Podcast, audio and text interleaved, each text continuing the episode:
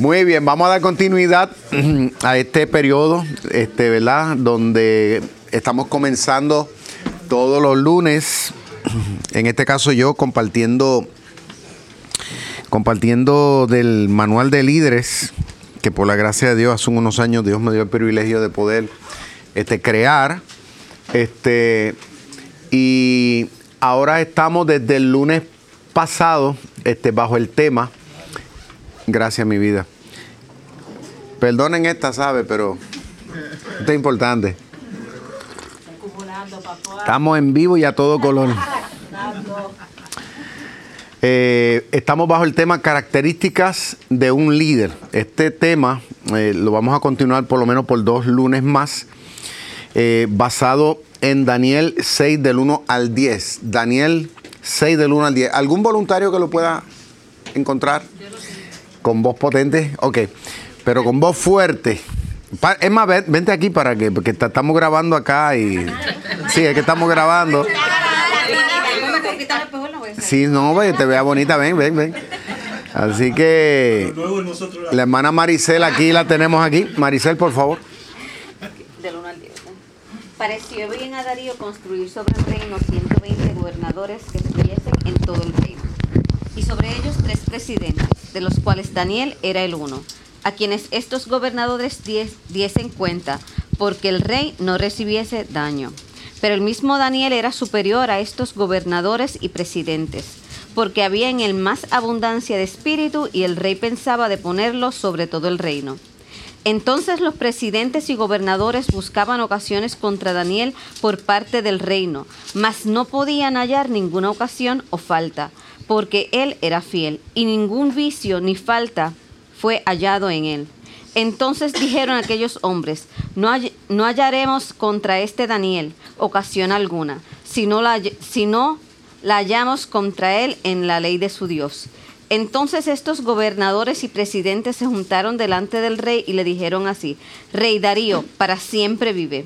Todos los presidentes del reino, magistrados, gobernadores, grandes y capitanes han acordado por consejo promulgar un real edicto y confirmarlo, que cualquiera que, demandare petición de cualquier dios u hombre en el espacio de 30 días, sino de ti, oh rey, sea echado en el foso de los leones.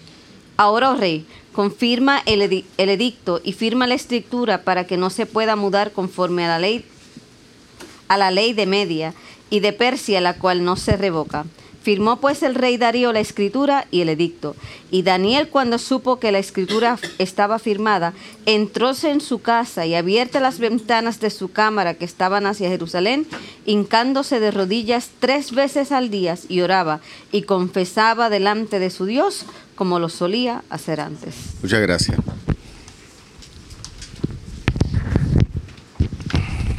Bueno, me quedó como de colbata esto aquí ahora. Muy bien.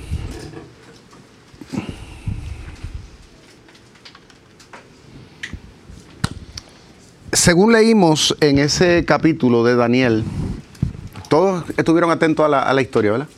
Ok. Hay unas características que yo denominaría como distintivas en este hombre. Acuérdense, Daniel era un ser humano como usted y como yo. ¿Puedes decir amén? O sea, no estamos hablando que era un Superman. No estamos hablando que andaba con una aureola. Estamos hablando que era un ser humano, ¿ok?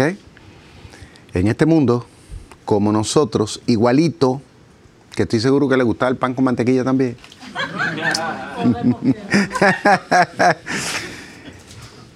Pero este hombre no se sabe exactamente la edad que podía haber tenido en ese momento de la historia, pero ya era un hombre maduro. Pero este hombre había, yo diría, acuñado, ¿no? Cuando tú acuñas algo es que estamos hablando que tú estás afirmando en ti, ¿ok? Este hombre había venido afirmando en él unas características y en ese momento dado de la historia fueron obvias.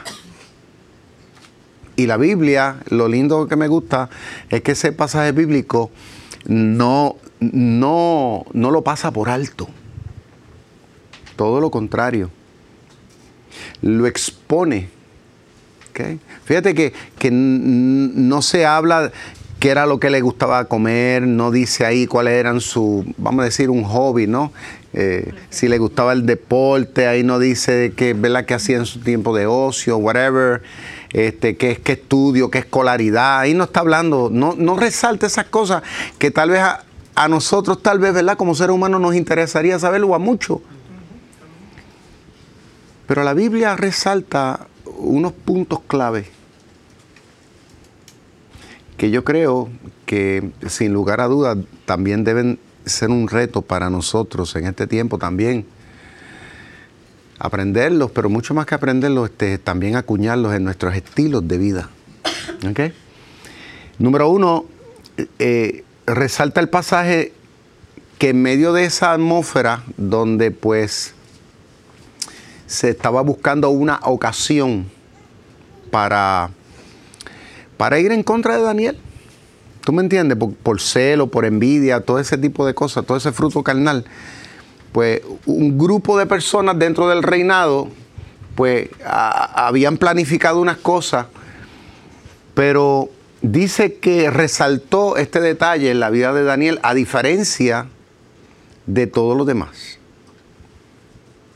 Ahora, dice que todos los demás que estaban trabajando en el reinado este, medo-persa, eh, en ese momento dado eran personas suma, mira la palabra que estoy utilizando, sumamente preparadas.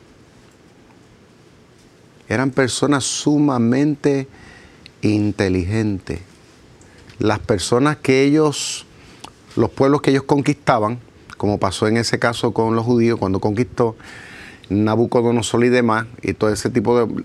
Ellos trajeron a la gente que ellos entendieron que eran los más inteligentes, los más sabios, como a modo de que pudieran trabajar dentro de su reinado y dentro de su corte. Aún así, ellos los pasaban por un tiempo, ¿ok? Eh, donde los asimilaban intelectualmente, el idioma y todo, para que entonces estuvieran óptimamente a un 110% preparados para trabajar a ese alto nivel administrativo. O sea, no se aceptaba a cualquier persona así porque sí. Incluso hasta el nombre le cambiaban, que eso mismo le pasó a, Daniel. Pero lo cierto fue que en medio de ese espectro que, que acabamos de hablar de la vida, de la situación, este hombre llegó a estar entre esos grandes y el estar entre todos esos grandes, él sobresalió. Sobresalió de todos los demás que estaban allí. Por este detalle. Dice que ellos sabían, de que sabían, de que Daniel tenía la característica de ser fiel, no meramente hacia Dios, porque casi siempre cuando vemos esta palabrita, lo relacionamos concerniente a Dios. Los líderes políticos y administrativos de ese imperio medo-persa, ellos sabían que Daniel en su carácter personal era un hombre que era fiel en todas las áreas. Era un hombre de integridad, de línea, como decimos nosotros acá. En todo.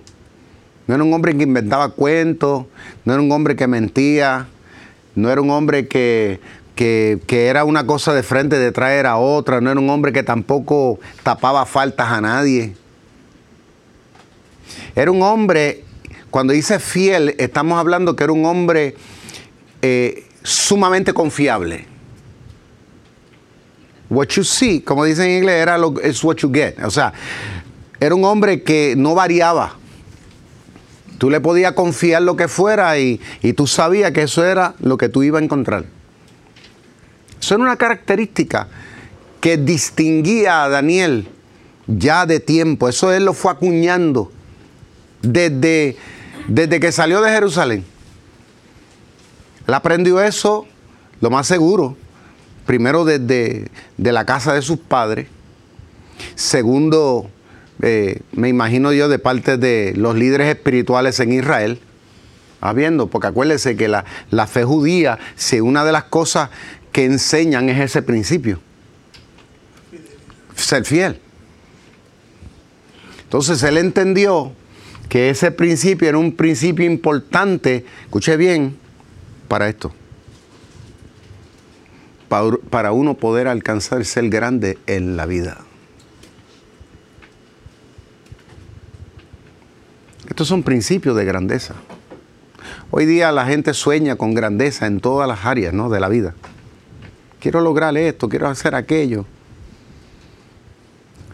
Pero este principio que vemos aquí es un principio que no meramente te asegura alcanzar grandeza, sino que te asegura mantener en ese lugar de grandeza. Lamentablemente en el tiempo en el que estamos viviendo, la sociedad en el mundo que vivimos, esto es relativo. Y por eso es que vemos el espectro tan desastroso que vemos en la sociedad y aún dentro del mundo religioso. ¿Eh? Por, por lo que le llaman infidelidad, ya sea hacia la organización, gente que hoy día mismo están y mañana se van. Y esto pasa hasta en el deporte. Antes, yo recuerdo cuando yo me criaba, el que estaba, por ejemplo, el, el que era un jugador de los Yankees, este, ese tipo era jugador de los Yankees de por vida, un baby Ruth. Ese tipo eso nunca cruzó línea.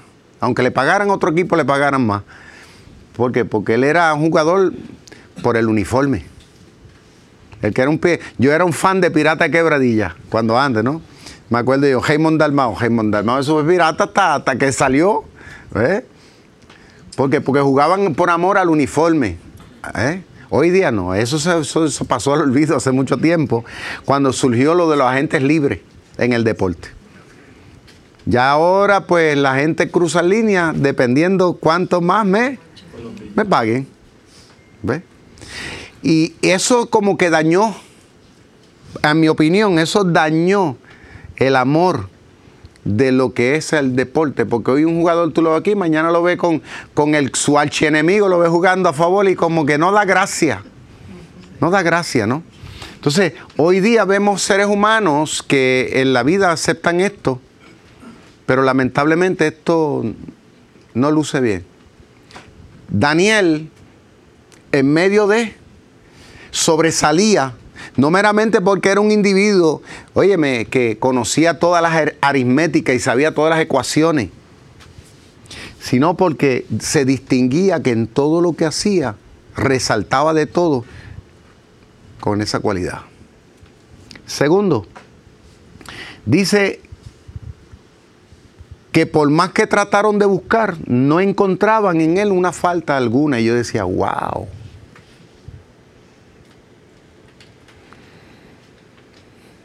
Lograr uno vivir un estilo de vida que, tú sabes, que nadie tenga nada malo que decir de uno.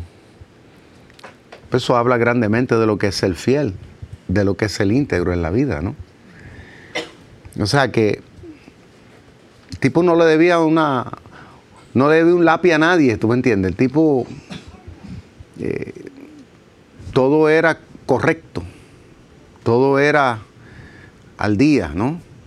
Este, si era casado, pues no podían encontrar problema con relación a, su relación con su esposa, porque era un hombre que aparentemente amaba a su esposa y la respetó. No encontraron problema con la crianza de los hijos, aparentemente porque supo criar bien a sus hijos. No encontraron falta en sus finanzas, porque era un hombre que era íntegro no encontraron que le debía una vela a ningún santo, como decimos nosotros, porque el hombre tenía todas sus cuentas al día. ¿Eh? Este, el hombre, pues, no encontraron que tuviera enemistad, eh, enemigos, va viendo, por lo menos que él los tuviera, que él los haya provocado, ¿no? Este, porque aparentemente era una persona que vivió respetando al prójimo, etcétera, etcétera, etcétera. ¿Ok?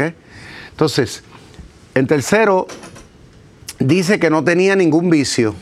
¡Wow! yo le digo algo, yo creo que el que más, el que menos, eh, todo ser humano lucha con algo.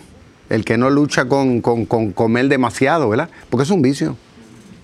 Un vicio es algo que, que uno hace constantemente y que de alguna forma u otra te causa algo negativo, eh, por lo general, ¿no? Un vicio, ya sea fumar, ya sea este tomar demasiado, porque la Biblia habla de la bebida, la Biblia no condena, ¿verdad? Esto está quedando ahí grabado y todo lo demás, pero vamos a ser justos. La Biblia en sí no condena la bebida como tal, lo que condena es la borrachera. ¿Entiendes? Sí, no estoy diciendo que usted salga de aquí y se vaya a meterle a darse, se, vaya a darse seis cervezas, ¿no? Cosas así. ¿Entiendes? A lo que me, a lo que me refiero. Claro. claro. Claro. Pero, pero, pero hay que ser, escuchen bien, escuchen bien, hay que ser justo, hay que ser justo, ¿verdad? Porque tampoco podemos decir unas cosas que la Biblia no dice. O sea, la Biblia dice que el nuestro Señor, los apóstoles en su época era común, era costumbre. ¿No? Todavía hoy día hay, algunos países que es igual. Usted va a España, por ejemplo, esos países por allá, eh, es normal usted sentarse y le den una copita de vino. ¿Ve? Yo he ido a lugares que me la han puesto ahí de frente y ¿qué voy a hacer yo? A veces uno no me atrevo a decirle que no, por, por, porque para ellos no es nada malo. Digo, y no es condena, la Biblia no nos manda para el infierno. Pero hay algo que sí la Biblia condena como pecado, y es la glotonería. O sea, muchos cristianos en exceso de sobrepeso, ¿no? La Biblia eso lo condena. ¿No? Entonces, pero anyway, lo cierto es que los vicios, ah, puede ser un vicio la pornografía.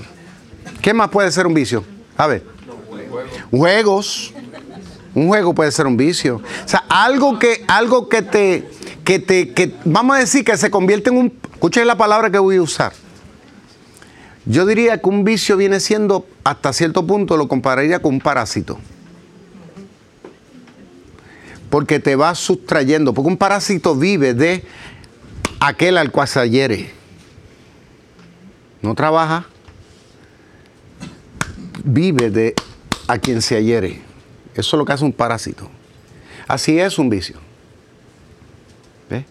Te quita tu tiempo, te quita tu felicidad, te quita tu dinero, te quita tu tiempo, valioso e importante para aquellos que tú amas. Sin número de cosas.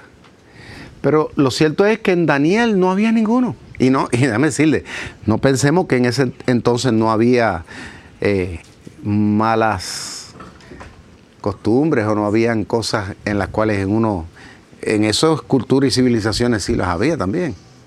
Pero este hombre, ellos no había forma de que, o sea, esa era otra característica de Daniel. Él había acuñado ese estilo de vida y nadie sabía de qué forma. Otra que vemos que fue objeto de persecución por las cualidades, pero también por su fe.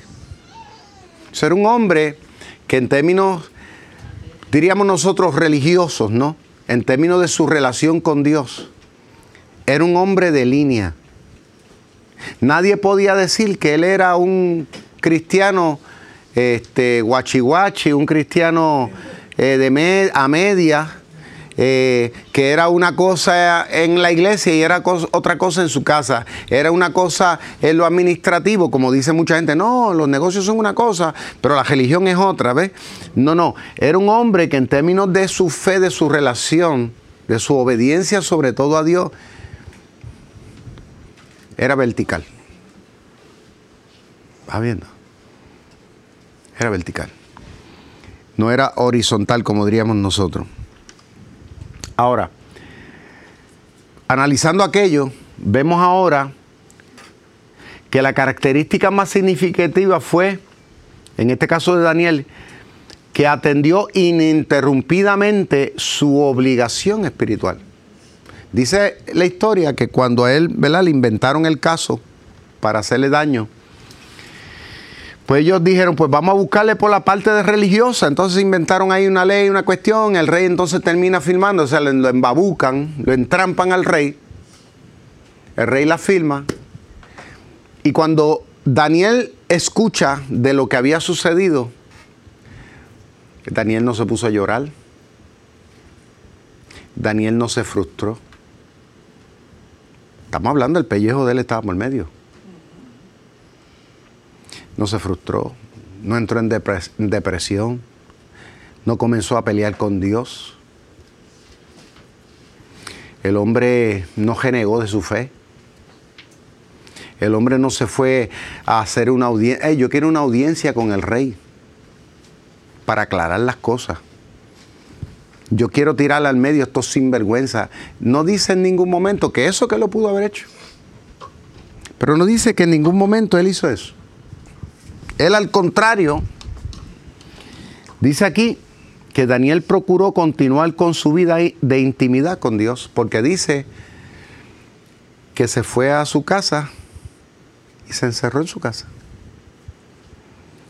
Como si, en otras palabras, como si nada estuviera pasando.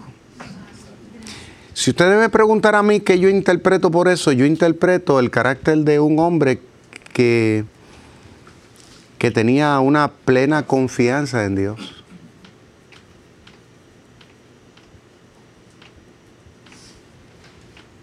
¿Está bien? No se fue ni tampoco, no dicen ni al templo a, hablar con el, con el rabino, vamos a decir, a tratar de buscar consejería espiritual.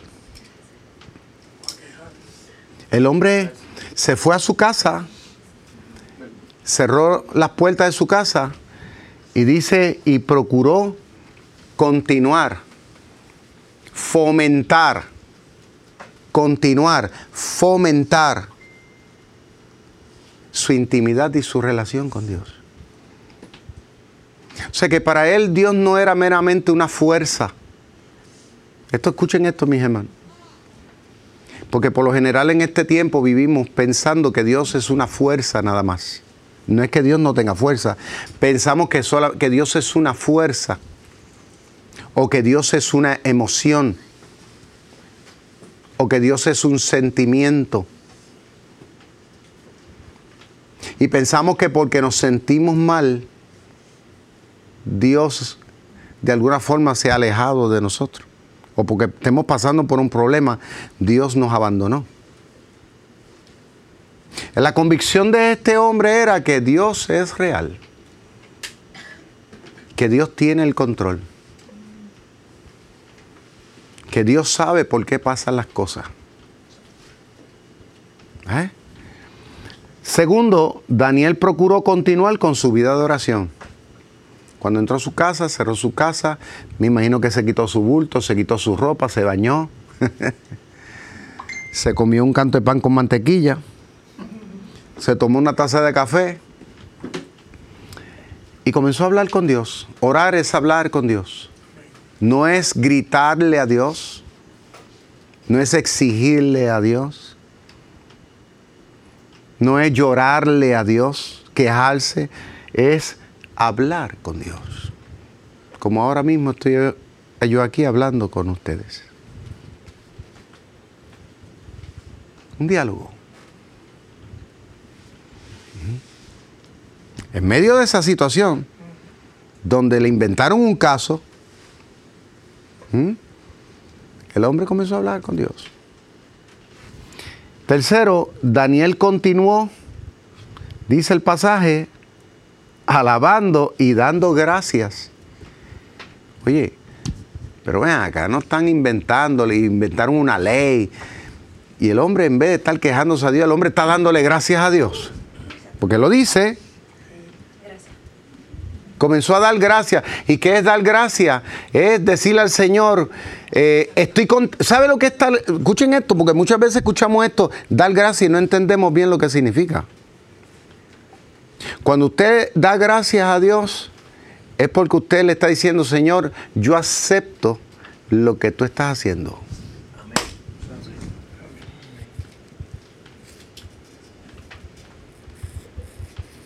Él comenzó a decirle a Dios, yo acepto esto que está pasando. Que es diferente a nosotros, ¿verdad? ¿Cuántos de los que estamos aquí hemos hecho alguna vez eso? Bueno, yo, yo no voy a levantar las manos.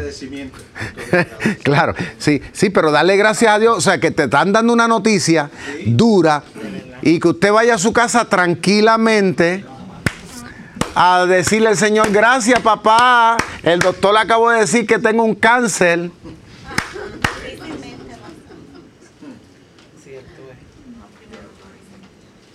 Dios mío, el marido mío, la esposa mía dijo que hoy se iba a ir de la casa y que no volvía más. Gracias, papá.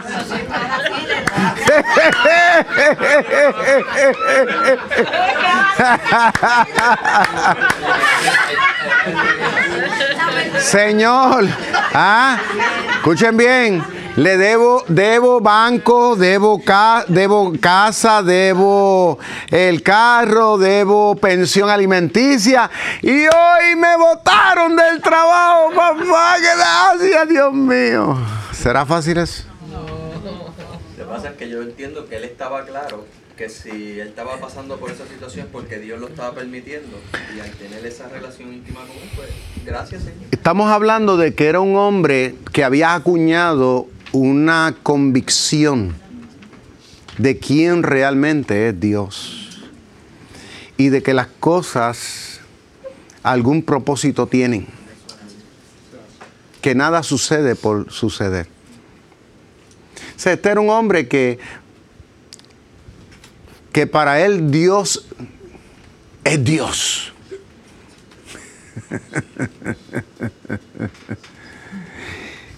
a pesar de todo lo que le sabe, que él sabe lo que le iba a venir, porque ya la ley se había firmado. Pero va a su casa a hablar con Dios y en, medio, y en vez de estar gritándole a Dios, va a darle gracias a Dios y alabar a Dios. A levantar. Ah, y con las manos levantadas. Que eso es una señal de entrega, de rendición, de aceptación, de exaltación a Dios bien, no lo hacía con, con las muelas de atrás. El hombre con las manos levantadas, acto que no es fácil para cualquiera. Pero vemos que estas son las características cuando uno logra subir a un nivel al cual estamos siendo retados con esto. Esta historia, esta vida de este hombre me está retando a mí. Yo espero tener esto presente y, en mi vida y yo espero que ustedes también. ¿Ok? Todas las anteriores que vimos, pero sobre todo esta. ¿Ok? Sí. Y, es que él no se escondió para hacer nada No, no.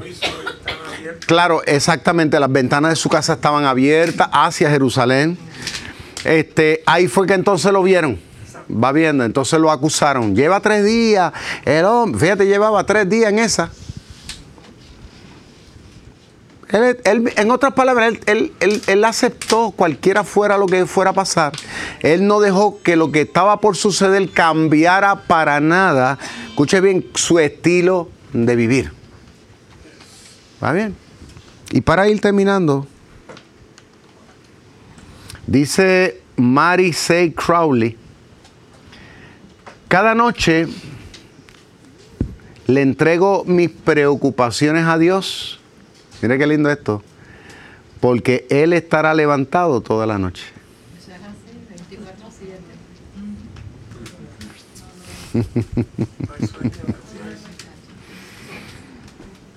El ángel de Jehová acampa alrededor de los que le temen, los guarda y los defiende. ¿Eh? En paz me acostaré y asimismo dormiré, porque solamente tú, oh Jehová, me haces vivir confiado. ¿Por qué? Porque Dios no duerme. El ángel de Jehová acampa alrededor de los que le temen. Esta era la realidad que tenía Daniel presente en lo más profundo de su corazón. Y esta es la realidad que nosotros debemos aprender a tener presente como líderes. Y si queremos sobresalir y queremos trascender en el tiempo, en nuestro liderato, trascender en el tiempo. Porque honestamente, durante años yo he visto personas comenzar, como ustedes, comenzar en el servicio al Señor y con toda la buena intención. Pero en el caminar, por X o por Y, son como estas estrellas fugaces. ¿Y qué pasó con fulano, perecejo, mengano, que era tan prometedor en X o Y cosas, ¿verdad? Una de las anteriores, en algún punto había problemas, o tal vez todas. Cuando usted nota una persona que trasciende en el tiempo, a pesar de, porque todos pasamos por situaciones, unos más, otros menos, todos pasamos por traiciones, pasamos por enfermedades, pasamos, bueno, ¿por qué no pasamos? Pero nuestra intimidad con Dios, nuestra fe, nuestra devoción, nuestras convicciones juegan un papel protagónico a la hora de la verdad. Vemos entonces que, que Daniel hizo algo que nosotros hoy día debemos imitar. Aprender a descansar todo en las manos del Señor.